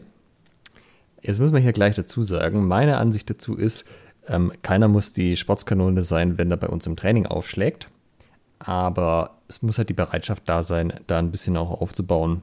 Ähm, das, das, muss nicht unbedingt heißen, dass man selber nochmal was macht, ja. Also wenn du einfach dreimal die Woche im Training bist, dann baust du da schon auf. Das geht dann schon. Oder halt am Anfang ist ja der Anfangskurs eh nur einmal die Woche, aber dann bist du halt da zuverlässig da und dann bist du noch ein zweites Training. Ja, das kommt dann schon mit der Zeit. Aber es gibt halt so Leute, und das äh, spielt eigentlich so ein bisschen mit dem Unstetigen dann auch zusammen, die sind dann halt so selten da, dass es auch da nicht so richtig vorwärts geht mit dem Aufbau und das aber halt auch nicht dann irgendwie selber noch was machen. Also wenn du alle zwei Wochen nur ins Training kannst, könnte man ja sagen, gut, eine Woche komme ich ins Training, die andere Woche mache ich sowas und wurde halt irgendwie nicht und also bei manchen Leuten merkt man ja auch, dass die vielleicht im Aufwärmen, ah, da kommt man doch gerne auch mal fünf Minuten zu spät, dass man am Anfang das Laufen irgendwie auslässt und so und ja, also ich sag mal, keiner muss der Adonis sein, wenn er kommt, aber wenn man dann halt nochmal extra versucht, sich irgendwie um Dinge zu drücken, die einem da helfen würden, dann wird es dann halt schwierig. Ja. Wie gehst du damit um? Ähm, bisher haben sich die Leute eigentlich selber raussortiert, weil die dann halt irgendwann war es ihnen halt so doof, dass sie im Aufwärmen laufen, das echt ein gemütliches Tempo ist mit ein paar Runden um die Halle, dass sie da halt immer abgehängt werden von allen anderen. Hm. Das geht ja dann halt nach dem, keine Ahnung, zehnten Mal irgendwann echt auch auf den Sack. Ja. Ich Lieber wäre es mir natürlich, wenn sie sagen würden, ja gut, das ist kein Problem. Ich mache halt einfach nochmal einmal die Woche so Sport, geht schon. Aber ja, das sortiert sich meistens selber aus. Oder es halt einfach akzeptieren, okay, aktuell laufe ich eben noch hinterher, aber wenn ich hier dabei bleibe, wird sich das ändern, wird das irgendwie besser werden. Ja, ist natürlich auch so ein bisschen ein Altersfaktor. Also wenn du halt mit Mitte 50 neu anfängst und du hast halt vorher keinen Sport getrieben, ist das halt was anderes als mit Mitte 20. Und ich vermute, da habe ich aber zu wenig persönliche Erfahrung mit, dass du wahrscheinlich nochmal extra ähm, investieren müsstest ab einem gewissen Alter, dass ja. du das Level erreichst. ja, ja. ja, also wahrscheinlich müsste man diese Unterhaltung führen, so hey, wenn du jung bist, reicht das, wenn du hier ins Training kommst. Aber wahrscheinlich müsstest du noch mal ein bisschen was extra machen, dass du deinen Rückstand sozusagen ein bisschen aufholst. Mhm. Das ist auch was, was ich, wenn ich ähm, im Training Kraftübungen anleite, dass ich erstmal alle möglichen Vereinfachungsstufen zeige, die dann wirklich hoffentlich jeder und jede irgendwie hinbekommt und sage, okay, wenn euch das hier, wenn ihr merkt, das ist hier zu wenig, dann packt euch gerne für zu Hause noch irgendwie ein Trainingsprogramm. Äh, Im einfachsten Fall durchsucht ihr YouTube äh, nach, nach Trainingsmethoden. Da gibt es eine Million Anleitungsvideos auch von Physiotherapeuten oder Sporttherapeuten, die irgendwie gut gemacht sind. Ja, ähm, es gibt auch zig Apps, wo die ein fertiges Programm ausspucken, wo du sagen kannst, ich möchte so viel pro Woche machen und dann melden sie sich mit Alarm und zeigen die Videos und alles. Genau. Ähm, das heißt, immer so ein bisschen auch die Lösungswege aufzeigen im Training. Es ist halt, wie, ne, wie du sagst, Alex, kein Problem, wenn man nicht sportlich ist. Es ist ähm, nur der, der Wille, das umzusetzen oder das zu verändern, der ist wichtig. Und dabei sollte man dann eben entsprechend unterstützen, dass man jetzt nicht sagt, ja, ihr müsst äh, den Willen haben, sportlicher zu werden. Punkt. Sondern dass man sagt, okay, passt auf, wenn ihr das Level noch nicht habt, ist kein Thema. Guckt mal, ob euch das hier reicht. Und wenn ihr merkt, das ist noch nicht, ihr braucht noch ein bisschen mehr, dann macht das und das und jenes. Also es gibt auch Vereine, wo das Sportlichkeit auch kein Thema ist, einfach weil das nicht deren Fokus ist. Aber das ist halt bei uns zum Beispiel nicht so und bei dir ja auch nicht, so habe ich so verstanden. Jo, ganz genau. Ja. Dann kommen wir zu Punkt Nummer 12. Der, die, das korreliert hier so ein bisschen mit der, die unstetige, ähm, der, die zu spät kommende. Ja, aber da gibt es da gibt's immer so eine Nase, die das macht, kontinuierlich. Das äh, hat einen eigenen Platz verdient, fand ich. äh, auch hier gibt es natürlich Lebensumstände, die es einem zumindest sehr, sehr schwer machen, auf die Minute pünktlich beim Training zu sein. Ne? Wenn ihr sagt, boah, ich will unbedingt in das Training an dem Standort, weil das einfach geil ist. Ich habe aber einen Anreiseweg von 50 Kilometern und vorher habe ich noch einen äh, 8-Stunden-Job und ich komme gerade so zu Hause weg, dass ich hier so ungefähr auf dem Punkt da bin und manchmal sind es eben fünf Minuten später. Okay, das wird er oder sie aber auch ansprechen. Ne? Da wird das von alleine, das ist meine Erfahrung, alleine das, äh, das Gespräch mit dem Trainer suchen oder der Trainerin und das Problem erklären und dann sagen, es ist okay, was, wie, was können wir da machen? Und was du meinst, sind ja aber eben so eine also eine Pappenheimer, die einfach so immer zu spät kommen, wo es nicht so wirklich einen Grund gibt. Ja, ähm, kommt natürlich auch wieder darauf an, wie man das Thema überhaupt sieht. Man kann ja sein Training so aufbauen, dass es eigentlich wurscht ist, wann die Leute kommen. Und die können dann einfach sich so anschließen. Man kann aber halt auch sagen, nee, äh, wir fangen alle zusammen an und wir legen auch Wert auf Pünktlichkeit. Also das drückt man ja auch darüber aus, gibt es irgendwie Strafen fürs zu spät kommen. Also bei uns machst du zehn Liegestütze, das ist jetzt auch nicht die Welt, aber es ist halt eine Botschaft mit doch, wir wertschätzen Pünktlichkeit. Und dann musst du dich auch, wenn das Aufwärmen verpasst hast, halt selber aufwärmen, was im Endeffekt darauf hinausläuft, dass du halt am Rand von der Halle auf und ab rennst, während alle anderen schon die lustigen Dinge tun, mit Schwert sozusagen. Ähm, das ist halt ein Zeichen von, ja, das ist uns schon wichtig, das ist uns, das sollte auch passen, ja. Und auf der anderen Seite, wenn du jetzt zum Beispiel sagst, da machst du halt so eine offene Halle, da hast halt, also wie zum Beispiel jetzt dienstags ein Rapiertraining slash offene Halle, da ist es schon so gedacht, dass die Leute am Anfang da sind, dass wir uns gemeinsam warm machen. Aber eigentlich ist es da nicht so relevant, dass die Leute alle pünktlich sind, wenn die nur ein bisschen in der offenen Halle mit dem Schwert fechten wollen. Ähm, es ist halt so, dass sie sich warm machen müssen.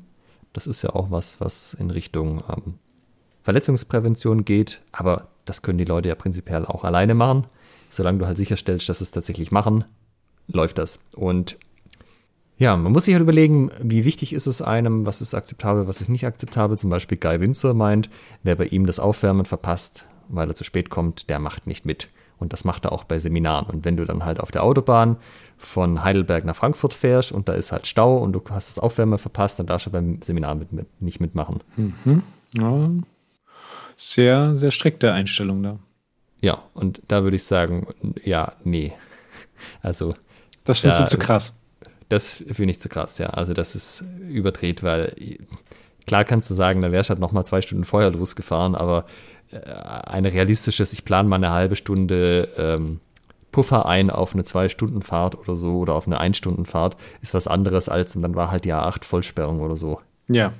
Ja, also das äh, fände ich echt, das finde ich zu wild. Äh, da würde ich mir auch ziemlich verarscht vorkommen, wenn ich da das Geld bezahlt habe und dann da hinfahre. Äh, nichtsdestotrotz, das sind äußere Umstände, da gibt es gute Gründe für, wobei man häufig, wenn man mit Leuten redet, gute Gründe hört, aber doch eine gewisse Konzentration von zu spät kommen immer bei den gleichen Leuten auftritt. Die äh, sehr viele gute Gründe haben, sozusagen. Ja, wie ist dein Umgang damit? Ähm, also in meinem alten Verein hatten wir äh, auch diese, diese Strafregel. In, in meiner jetzigen Gruppe im Fencing Club sind wir noch so wenige, dass das kein Thema ist aktuell. Ähm, ich bin, ich denke, vermute, dass es bei mir auch nicht so zu dem Thema wird, weil ich schon quasi so ein bisschen vorselektiere und sa sage, worauf es ankommt. Ne? Wer hier ist, hat die und die Einstellung, ansonsten werdet ihr hier nicht so glücklich werden. Ähm, dann geht ihr woanders hin, das ist auch überhaupt kein Thema. Ne? Also ich habe meine Zielgruppe entsprechend eng formuliert, sodass ich davon ausgehe, dass die eine so starke inhärente Motivation haben und dass sie eben einfach pünktlich auf der Matte stehen.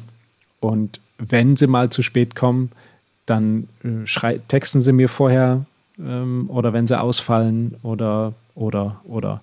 Ähm, aber würde vermuten, dass es bei mir nicht zum Problem wird. Ähm, die Zukunft möge mich eines Besseren belehren, aber aktuell, ähm, früher habe ich dann, ja, es war dann immer schwierig, ne? Du hast dann, es geht ja mit Motivation einher. Also wer krass motiviert ist, wer da voll Bock drauf hat, der ist auch einfach pünktlich da oder die. Ähm, wenn es jetzt eben nicht gerade die Lebensumstände sind, die es schwierig machen. Ne? Also kenne das auch, dass Leute dann eben erst spät vom Job weg sind und dann aber eben einfach auch noch trotzdem zum Training wollten. Das wollte ich jetzt auch nicht unbedingt im Keim ersticken, also so unübermäßig bestrafen. Haben wir dann durchgezogen, gibt eine Liegestützregelung, die ist für alle gleich, egal aus welchem Grund du zu spät kommst. Ja. Und ähm, das war dann eben, damit war es dann gegessen.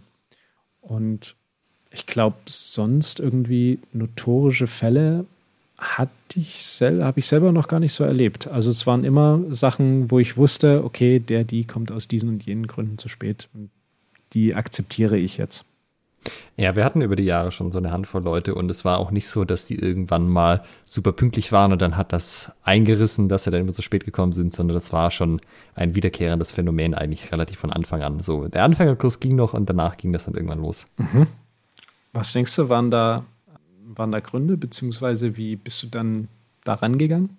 Ja, ich habe mir halt überlegt, wie schlimm ist es denn eigentlich? Und in den meisten Fällen war es halb so wild, wenn du zu spät kommst. Also klar musst du dann irgendwo dem noch anschließen und eine Dreiergruppe machen, aber eigentlich ist das ja für denjenigen, der zu spät kommt, auch unangenehm, wenn er dann herkommen muss mit, hey Leute, kann ich für euch noch mitmachen, Dreiergruppe und so, weil vielleicht hättest du gerne mit jemand anders trainiert.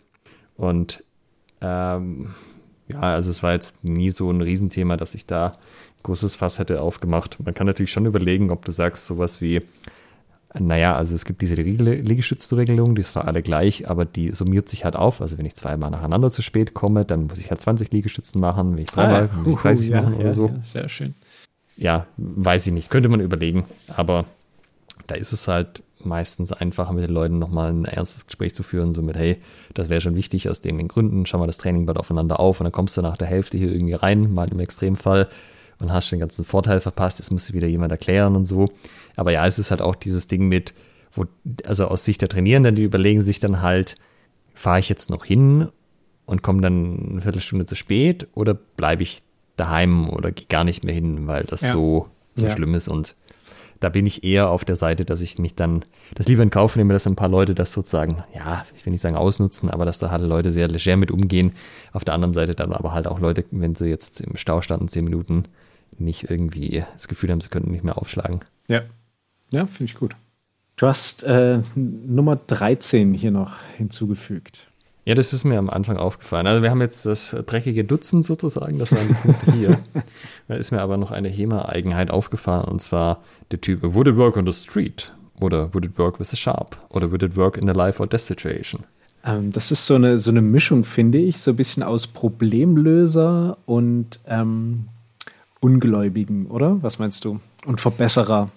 Das Problem ist halt, du kannst fast nicht Experimente designen, um das tatsächlich zu klären. Ja, du kannst ganz schwer nur Experimente aufsetzen. Also wenn es nur darum geht, geht das mit einem scharfen Schwert oder nicht, ja, das kann man in vielen Fällen ausprobieren und stellt fest, ja, geht auch. Aber wenn es darum geht mit in einer Situation Leben und Tod, da würdest du das ja nicht machen. Da kannst du halt kein Experiment designen. Also da ist halt, du kannst dann zwar sagen, naja, wir können uns mal in den Geschichtsbüchern umschauen, wie die Leute denn da sich so verhalten haben. Da stellt man aber relativ schnell fest, sie haben sich auf jede beliebige Art verhalten.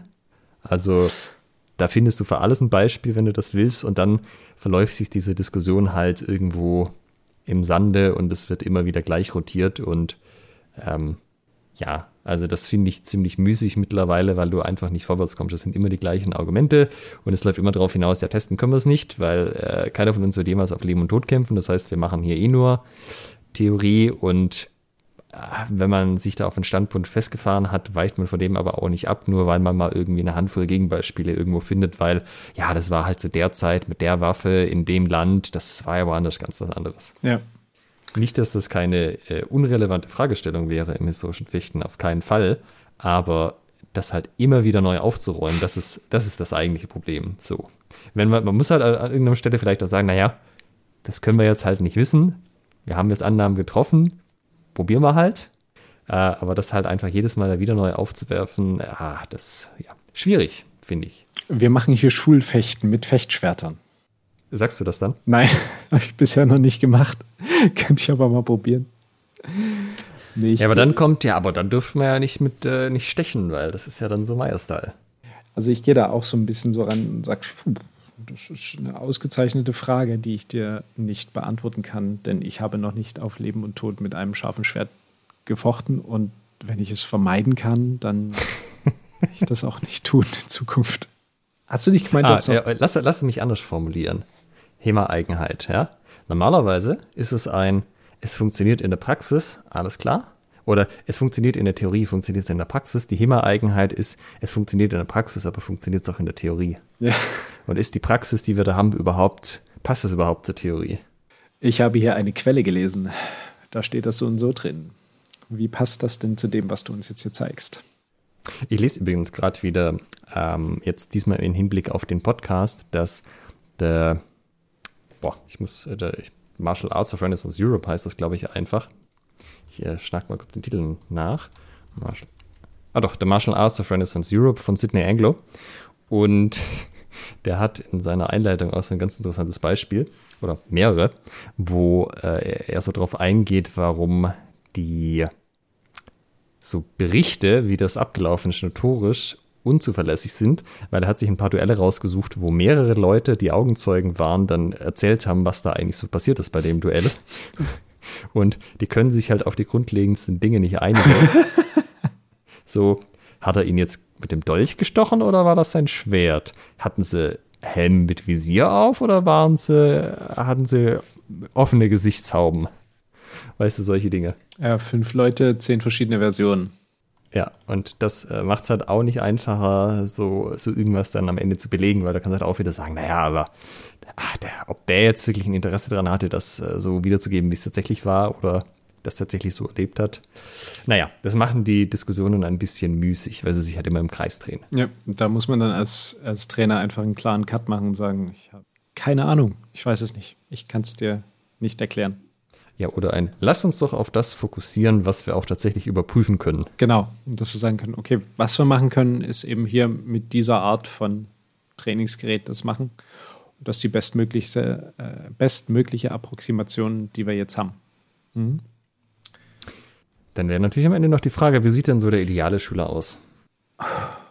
Pünktlich, jede Woche beim Training, ähm, führt die Übungen wie wie gewünscht aus, also trainiert wie gewünscht, muss sie, muss sie nicht perfekt können. Also, ne, es ist ja, ist ja der perfekte Schüler, ansonsten wäre es ja der perfekte Fechter, wenn er so perfekt können würde. Aber trainiert auf die Art und Weise, wie du sagst, macht das so und so, achtet da und da drauf, achtet da drauf. Und ähm, auch wenn sie, er oder sie das am Anfang langsam machen, zum Beispiel, um erstmal in die Bewegung reinzukommen, vollkommen okay aber sich dann eben einfach Schritt für Schritt immer steigern und auch ein gewisses Bedürfnis haben, weiterzukommen. Also das ist eine gewisse Zielstrebigkeit. Ja, genau, du? genau. Und dass man guckt, okay, jetzt habe ich das, ähm, was kommt denn als nächstes? Gib mir mal mehr Trainer, ne? Dass, man, dass du Schüler hast und Schülerinnen, die dir das so ein bisschen aus den, aus den Händen ziehen, die wirklich Bock auf, äh, auf Schwertkampf haben. Ja. Ja, ich würde auch sagen, also das ist ja einfach konstant regelmäßig da sind. Ja, das ist überhaupt das erste, das erste Fundament, das man bei denen aufbauen kann. Ja, dann merkt man auch als Trainer natürlich Fortschritte, wenn das, was man selber erzählt, auch hängen bleibt. Das ist bei den Unsteten nicht so. Ich würde noch ergänzen, dass die Leute charakterlich halt generell so sein müssen, dass sie coachbar sind. Also auf der einen Seite, Entschuldigung, ja? Ja, dass sie was annehmen sozusagen. Genau, das ist annehmen, dass man einfach so, hey, guck mal hier, probier das mal aus. Das dann auch tatsächlich ausprobieren und nicht von Anfang an von ausgehen, das klappt eh nicht oder das ist eh Blödsinn oder was auch immer. Sondern sie machen einfach mal, stellen dann fest, funktioniert oder funktioniert nicht. Ähm, auf der anderen Seite aber auch nicht so hörig sind, dass sie nicht versuchen, also nicht quasi, nee, lass mich andersrum sagen, dass sie auf der anderen Seite aber so neugierig sind, dass sie halt immer so ein bisschen tüfteln, so, ja, ich habe das jetzt so gelernt, aber vielleicht geht es ja noch ein bisschen besser, wenn ich es so mache, vielleicht funktioniert es ein bisschen besser so. Ja. Und ja, diese Zielstrebigkeit halt auch in jeder Übung mitbringen. Also sozusagen nie das Hirn ausschalten, sondern immer so voll dabei sind und sagen, ja, ich habe jetzt, sagen wir mal, 20 Minuten Zeit, hier einen Zonner zu üben. Dann mache ich nicht zehn lustlose Wiederholungen und dann stehe ich in der Gegend rum und laber, sondern selbst wenn ich den Sonnenhau schon kann, ich habe immer was, woran ich arbeiten kann. Ich kann immer Details verbessern. Klappt so besser, klappt so besser. Wie sieht es in der Situation aus, dass man halt diese ganzen Variationen auch einfach immer so ein bisschen im Hinterkopf behält und durchmacht und halt so konstant an sich arbeitet und sagt, ich kann immer in allem, was ich mache, nochmal besser sein. Ja, ich würde sogar sagen, der ideale Schüler, die ideale Schülerin oder äh, Trainierende ist in der Tat eine Kombination aus all den Arten von Trainierenden, die wir hier gerade aufgelistet haben, von denen wir eigentlich gesagt haben, dass sie so ein bisschen hm, negativ konnotiert sind, aber eben im richtigen Maß. Denn quasi jede dieser Eigenschaften ist auch durchaus etwas, was euch zum Ziel führt. Also eine Siegermentalität ist eben durchaus was, was einen zum Ziel führt und eben Probleme zu suchen und zu sagen, okay, ne, so wie du es gerade beschrieben hast, hm, Zornhau kann ich so und so und dann, okay, dann machen wir eine kleine Variation, kannst den Winkel ein kleines bisschen ändern so und dann einfach äh, normal probieren. Das sind ja alles legitime Punkte, die aber eben nicht eskalieren sollten. Ähm, ja, so dass ich meine, dass ich sagen würde, der die ideale Schüler, Schülerin ist eine Kombination all dieser Arten von Trainierenden, die wir aufgelistet haben, im richtigen Ausmaß. Ja, und halt auch das Mindset, dass man sich von Rückschlägen nicht aus der Ruhe bringen lässt. Sondern einfach sagt, gut, da ist jetzt ärgerlich, was kann ich daraus lernen? Ja, so, so, so ein sachfokussiertes Mindset so ein bisschen auch. Ja, ja. Ein, ein Growth-Mindset. Ganz genau. Wir haben jetzt übrigens, das sollte man vielleicht nochmal explizit erwähnen, nicht über körperliche Dinge geredet. Also wir haben nicht gesagt, der ideale Schüler kommt zu mir rein, der hat schon zehn Jahre Sportfechten gemacht, ist fit wie ein Turnschuh und ab geht's. das äh, ist natürlich hilfreich, wenn das so ist, aber man kann auch äh, ohne die perfekten körperlichen Voraussetzungen richtig, richtig gute Fortschritte machen. Ähm, wenn man einen guten Trainer hat, wenn man selber als Schüler auch gut ist, ja, der Trainer bietet einem an, wie du es gesagt hast, ein Buffet. Man muss aber halt auch ein bisschen was vom Buffet man dann haben möchte und sich nicht nur die Eiscreme schnappt und die Pommes. ja, also in der Tat, der ideale Schüler, die ideale Schülerin kann auch ein bisschen unsportlich sein. Das ist kein Problem. Aber eben dafür sind es ja Schüler, Schülerinnen oder Trainierende, die ins ja. Training kommen, um sich zu verbessern ich sag mal so, irgendjemand hat sich auch nicht damit abgefunden, dass er im Rollstuhl nicht mehr fechten konnte und hat gesagt, gut, dann mache ich jetzt halt Rollstuhlfechten. Ja. Also, wenn man wirklich möchte und da bereit genug dafür ist, irgendwie, irgendwie kriegt man es dann hin. Also, das ist zwar manchmal ein langer Kampf unter Umständen, je nachdem, was man für Problemchen hat, aber für viele Leute ist es machbar, wenn sie eben ein guter Schüler sind. Ich finde, das ist ein recht schönes Schlusswort für heute. Was meinst du? Passt. Okay. Liebe Trainer, Trainerinnen, Trainierende in der deutschsprachigen HEMA-Welt, ich hoffe, wir konnten euch heute mit dieser Folge so ein kleines bisschen vielleicht auch die Augen öffnen, wo, ja, wenn ihr so ein bisschen Probleme mit anderen habt, sei es jetzt mit Schülern oder sei es jetzt mit anderen Trainierenden, ähm, vielleicht auch einen kleinen Ansatz geben, wie ihr damit umgehen könnt und vielleicht auch sogar für euch selbst so einen kleinen naja, Hinweis geben. Was habt ihr denn so für, für Eigenschaften? Ähm, und an welcher Stelle sind die vielleicht gerade ein bisschen too much? Kann ja auch passieren. In diesem Sinne hoffen wir, dass euch die Folge gefallen hat und freuen uns, wenn ihr uns auch nächste Woche wieder hört. Macht's gut. Tschüss. Ciao. In der nächsten Folge wird es hypothetisch, denn wir fragen uns, warum sollen wir überhaupt mit Fechtbüchern arbeiten? Geht's nicht auch ohne? Seid gespannt.